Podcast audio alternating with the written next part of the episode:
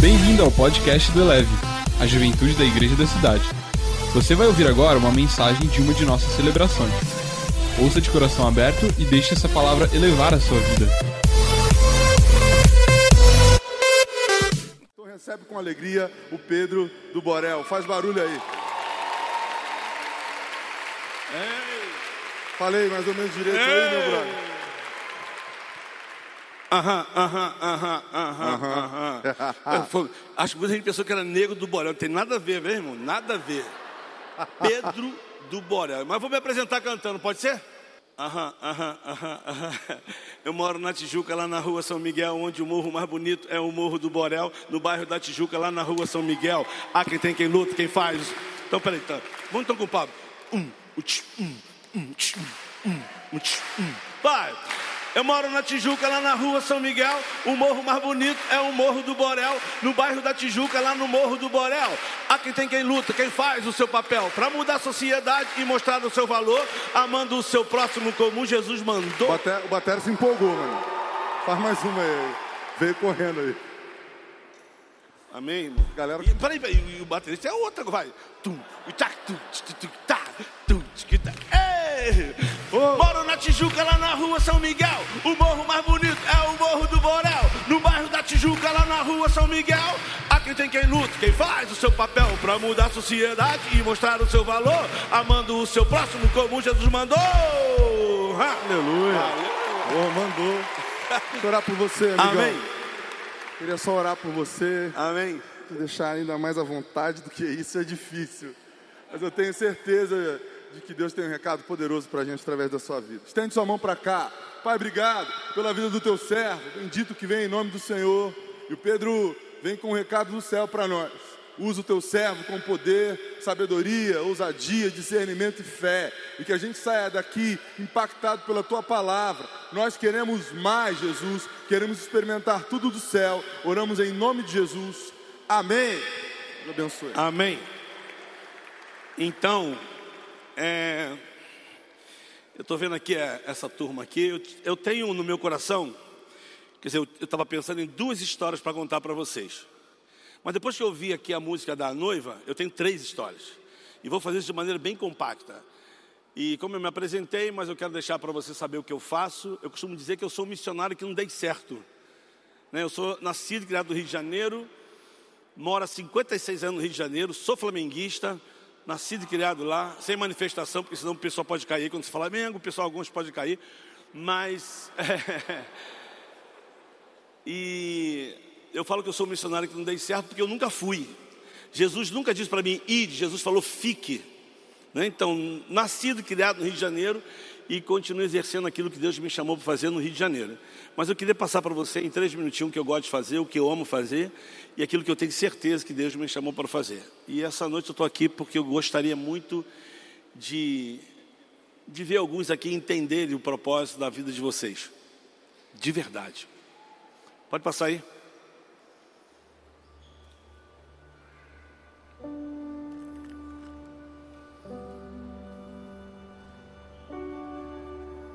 Na procura por novos desafios, o caminho nos levou a Jardim Gramacho, um lugar específico chamado Quatro Rodas.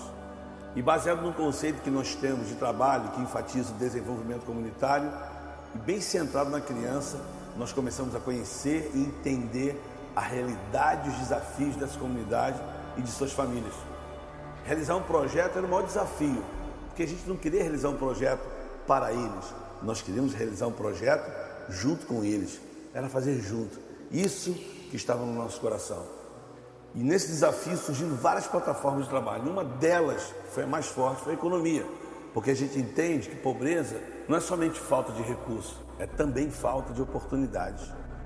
E aí surge a fábrica de coração, um lugar onde a gente podia criar pontes, criar possibilidade para que houvesse uma inclusão social, ou seja, potencializar as pessoas, dar elas acesso a um trabalho e assim incentivar a economia local desse lugar.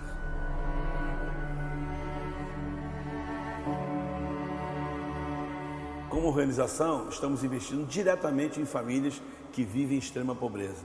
E ali começamos a transformar o local. onde era um chiqueiro, transformamos em um espaço que oferece hoje um acesso à educação, saúde e trabalho. E de mão dadas com eles, com certeza, a gente junto, a gente pode repartir o pão. Porque amar se expressa em ações.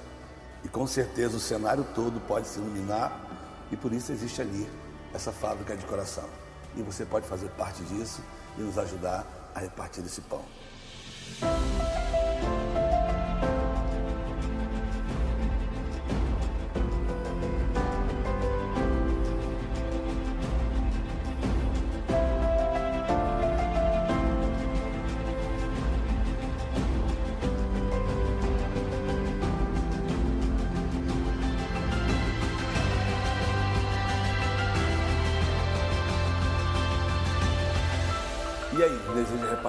Também?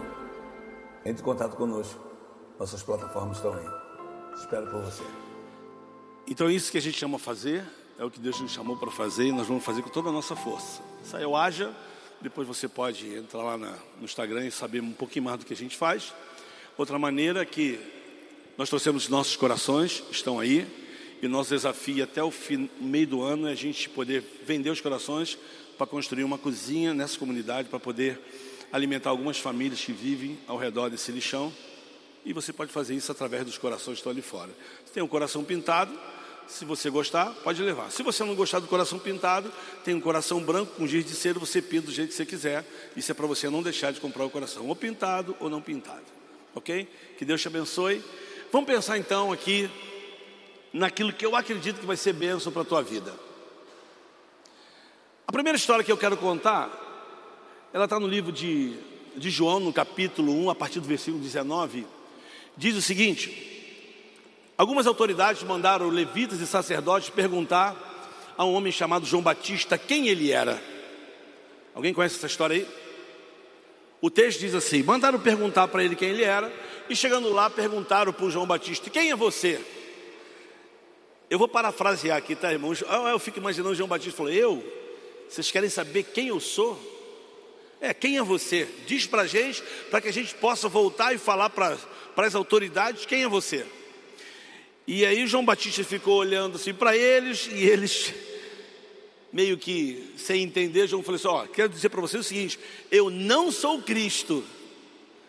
E eles perguntaram: então, mas quem é você? E João Batista olhou novamente e a resposta de João Batista é maravilhosa. E essa é a primeira coisa que gostaria que você pensasse, escrevesse aí e guardasse no teu coração.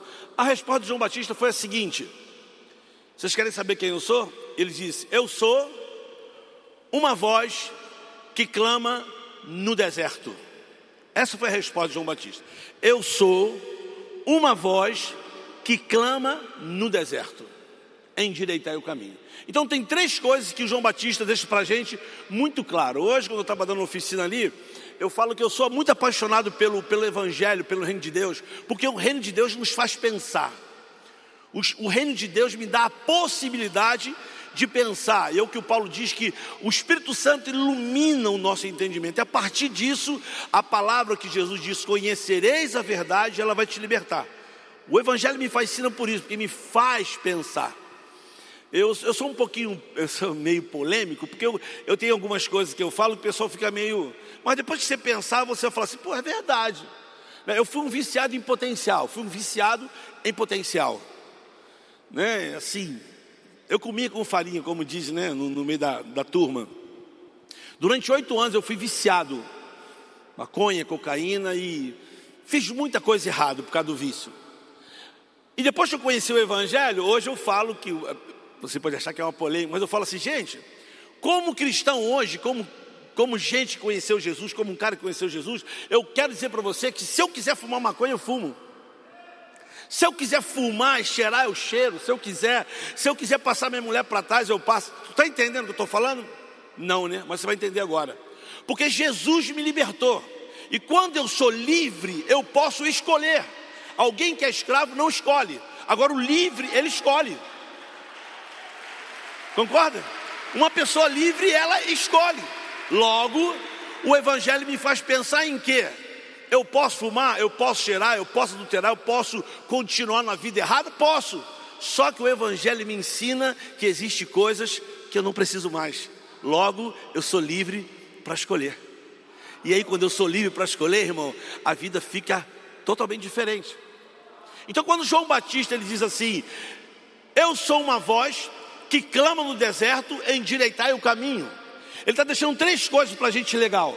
Ele está dizendo assim: Eu sou uma voz. Quer saber quem eu sou? Eu sou uma voz. Ele está dizendo assim: Eu sei quem eu sou. Eu não preciso provar para você nada. Eu sei quem eu sou. E olha que é uma coisa que eu bato na, na tecla com meus filhos: Você não precisa provar nada para ninguém.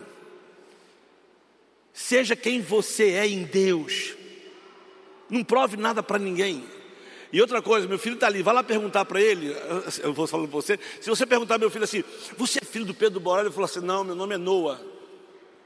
Entendeu? Eu falo para você, você não tem que viver na minha sombra, filho, você tem que saber quem você é em Deus. E a partir daí, tudo fica diferente. Você tem um nome, você tem uma identidade. Então João Batista está dizendo assim: Eu sei quem eu sou. É a primeira coisa. E depois ele diz assim: Eu sei quem eu sou. né? Ele fala assim: Eu sou uma voz. Depois ele diz que clama no deserto, é a segunda coisa. O que ele está dizendo é assim, ó, e que clama no deserto, ele está dizendo assim, ó, eu sei quem eu sou e eu sei aonde Deus me colocou. Eu sei o cenário que eu tenho que estar, eu sei o que eu tenho que fazer, eu sei qual é o meu papel no reino de Deus e eu sei porque eu estou aqui. Então eu sei quem eu sou e eu sei aonde eu tenho que estar. E está dizendo assim: o meu cenário é o deserto. Foi para cá que Deus me trouxe e a partir daqui eu vou começar aquilo que Ele quer que eu faça. E a terceira coisa que ele diz assim: endireitai o caminho. Então vamos lá. Eu sei quem eu sou, eu sei aonde eu estou, e quando ele diz assim, endireitai o caminho, ele está dizendo assim: eu tenho uma mensagem para esse tempo. Endireitai o caminho. Então, três coisas que João nos ensina: eu preciso saber quem eu sou, eu preciso saber aonde eu estou, e eu preciso saber a mensagem que eu tenho para esse tempo. Isso é coisa básica para a gente.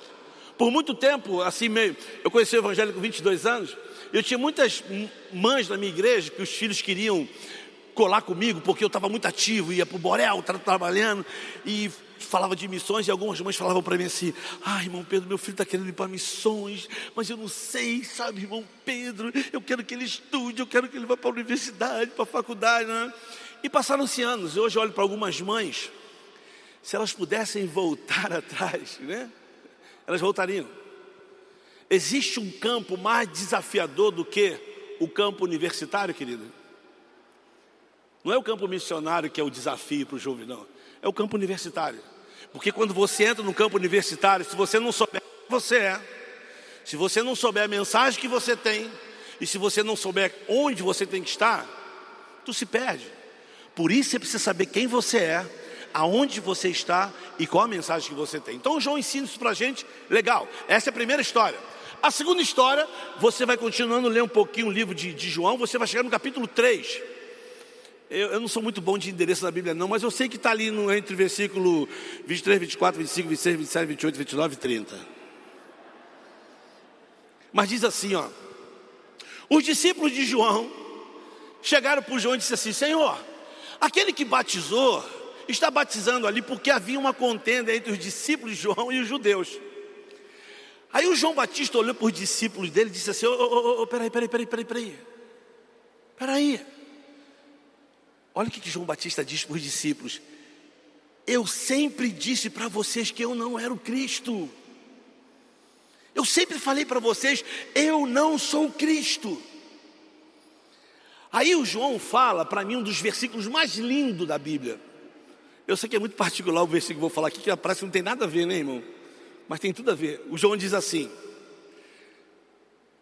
A noiva por isso que eu vou contar. Isso não estava no, no, script, não, mas depois que eu vi a da candeia aqui, eu falei, vou falar isso, né?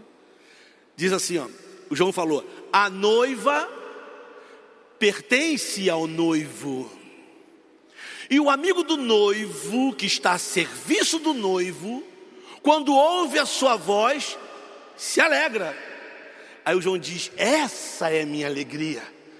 Ela já está cumprida. De novo, vou falar em câmara lenta, tá, irmão? Ó. A noiva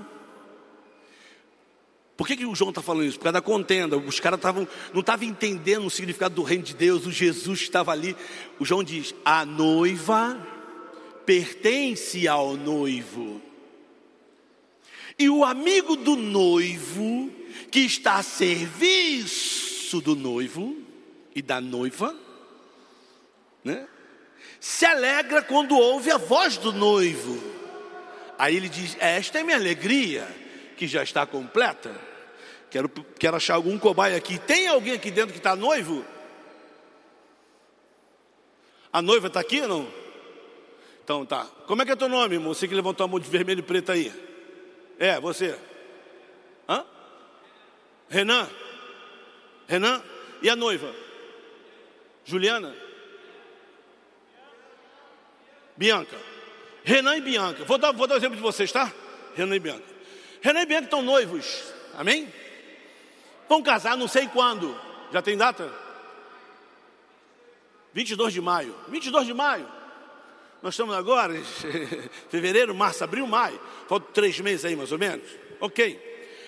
Aí o Renan chega para Bianca e diz assim: Meu amor, eu tenho que viajar. Receberam proposta de trabalho mas essa proposta eu só vou voltar para o casamento. Né?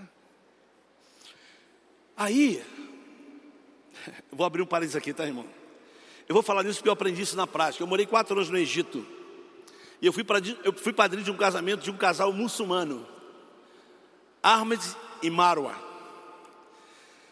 E eu não entendi porque que ele me chamou para fazer testemunho do casamento dele. E ele me disse assim, Pedro, porque você é meu amigo.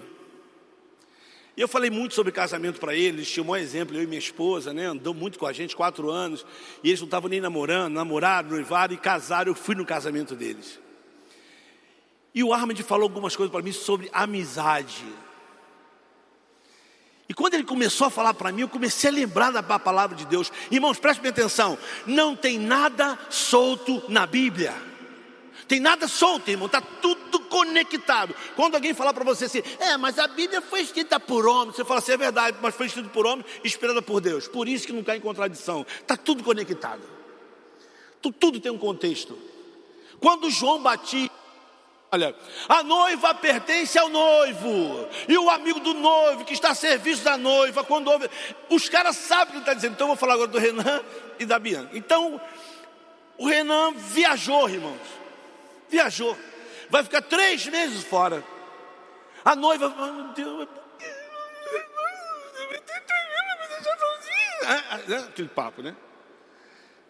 Mas acontece o seguinte, o Renan, antes dele viajar, eu vou falar um nome aqui que não tem. Tem alguém que se chama Abdala aqui dentro? Sempre, nunca tem. Então, o melhor amigo do Renan é o Abdala. Só que a, a Bianca não sabe que o, que, que, que o Renan vai viajar. Mas ele diz assim para ela assim, Bianca, preciso conversar com você. O que, que houve? Ó, eu estou indo com o Abdala. Quando ela ouve que ele está trazendo o melhor amigo, ela, tá, ela já percebe que tem alguma coisa que vai ficar em três. E aí ele fala: Olha, eu tenho que viajar, vou ficar três meses fora, eu volto para o casamento. Mas ó, o Abdala está aqui. Enquanto eu estiver fora, o Abdala vai cuidar de você. Durante os três meses, o companheiro, o ajudador, quem vai andar com a Bianca é o Abdala. A pergunta que não quer calar: quantos aqui, irmãos, deixaria sua noiva três meses com seu amigo? A gente ri, sabe por quê, irmãos? Porque a gente não entendeu o valor de uma amizade na Bíblia. Há amigos mais chegados que irmãos. Quem achou um amigo achou um tesouro. Hã? O amigo nasce na angústia. E como diz uma música, amigo é coisa para se guardar do lado esquerdo do peito. E o próprio Jesus disse: Eu não quero chamar vocês de servo, mas quero chamar vocês de amigos. Então, enquanto o Renan estiver fora, o papel do Abdala para Bianca é: Bianca, eu conheço o Renan mais do que você, ele vai voltar. Fica tranquila. Esse é o papel do Abdala. O tempo todo confortando ela, dizendo, calma. Mas o olhar do Abdala está sempre aonde? Na volta do noivo. E aí, irmãos, o João está dizendo assim: a noiva pertence ao noivo. Mas o amigo do noivo que está a serviço da noiva, quando ouve a voz do noivo, se alegra. E por que que o João disse?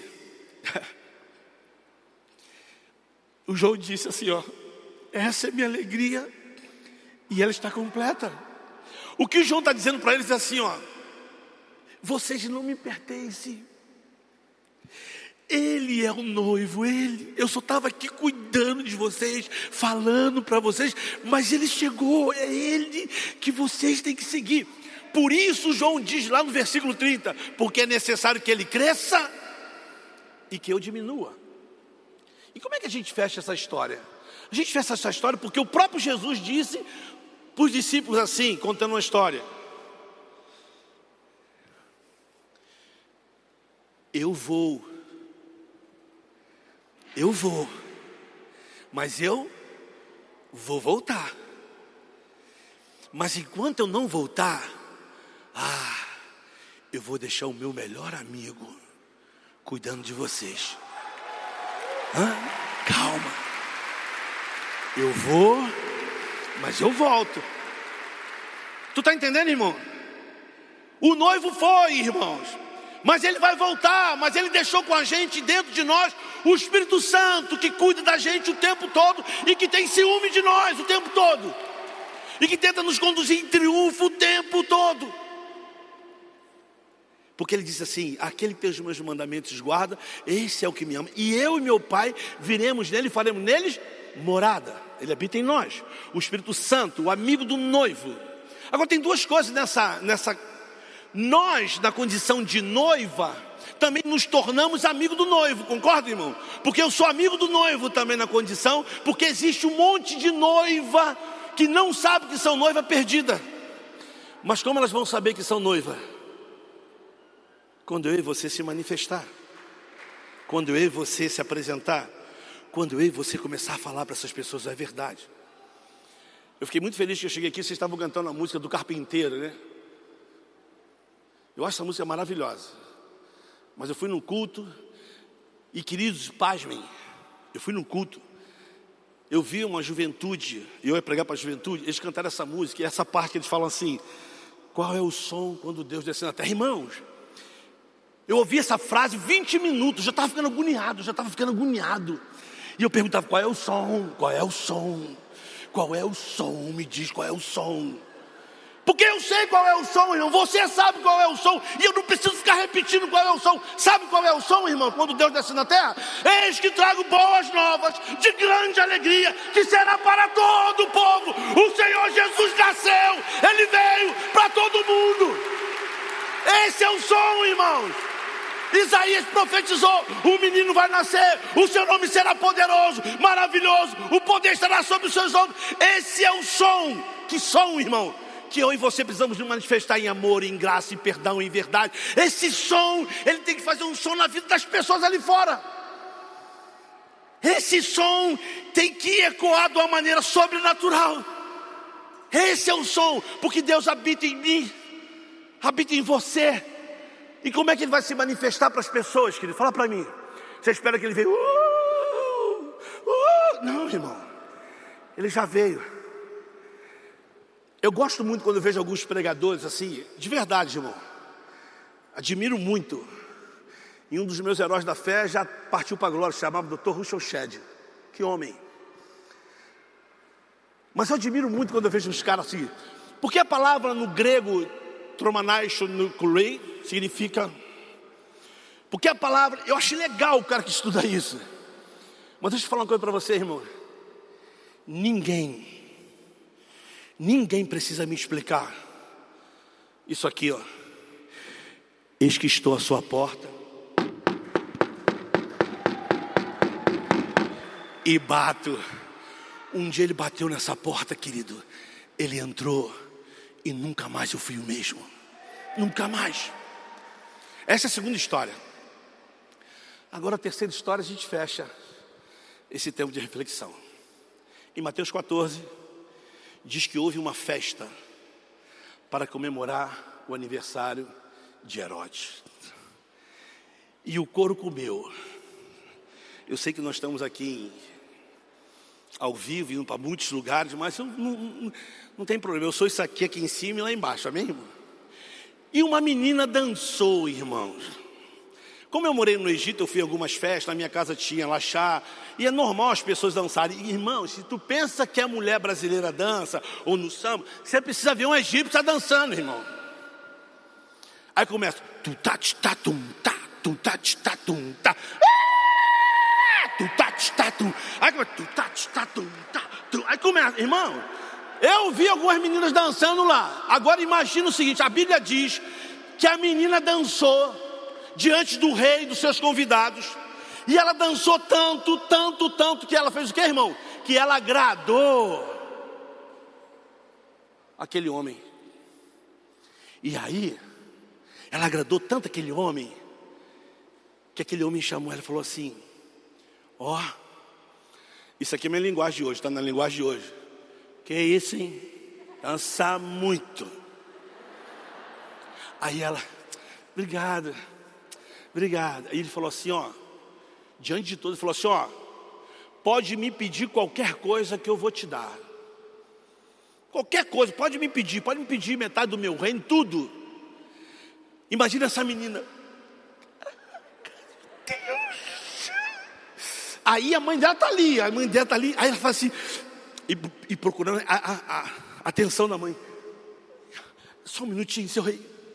Mãe, ele disse que eu posso pedir qualquer coisa.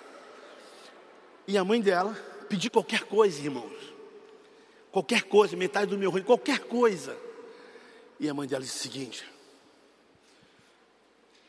pede a cabeça do João Batista.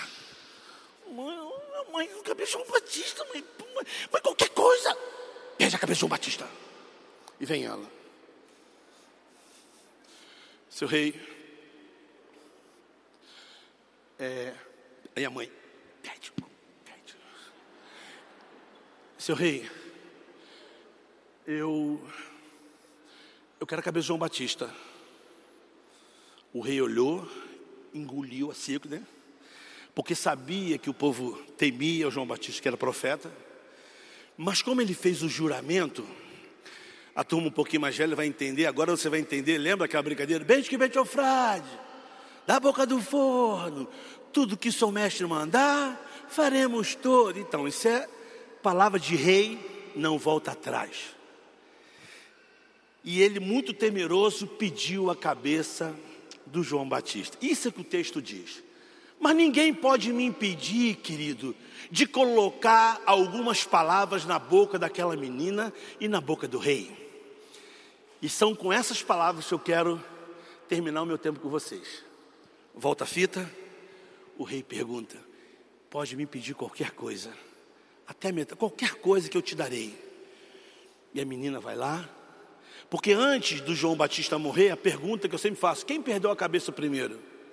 Foi a menina, que foi manipulada pela sua mãe. Ela perde a cabeça e vai lá e perde a cabeça de João Batista. Mas olha lá, vamos lá. O rei diz assim: pede qualquer coisa. E a menina diz: eu quero a cabeça do João Batista.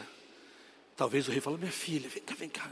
Cabeça do João Batista. Para que a cabeça do João Batista? E ela talvez. Ah, isso é meu, irmão, isso não está na Bíblia, amém?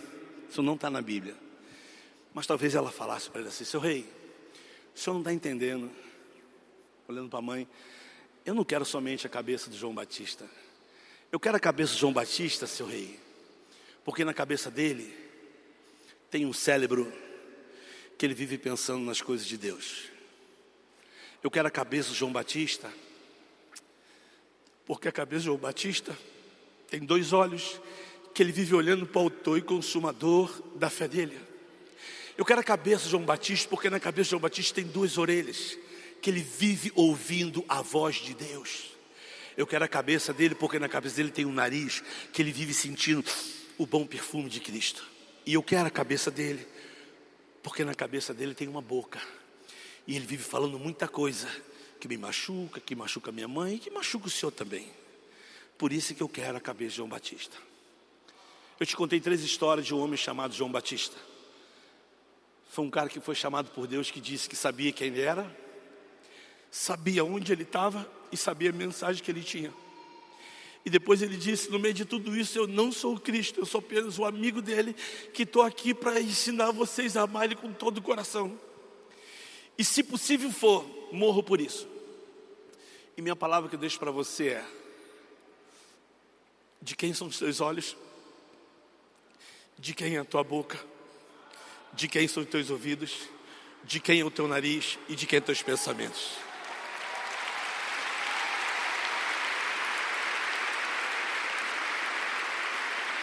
Essa noite, essa noite, eu não sei quem vai orar aqui, mas eu queria perguntar para você: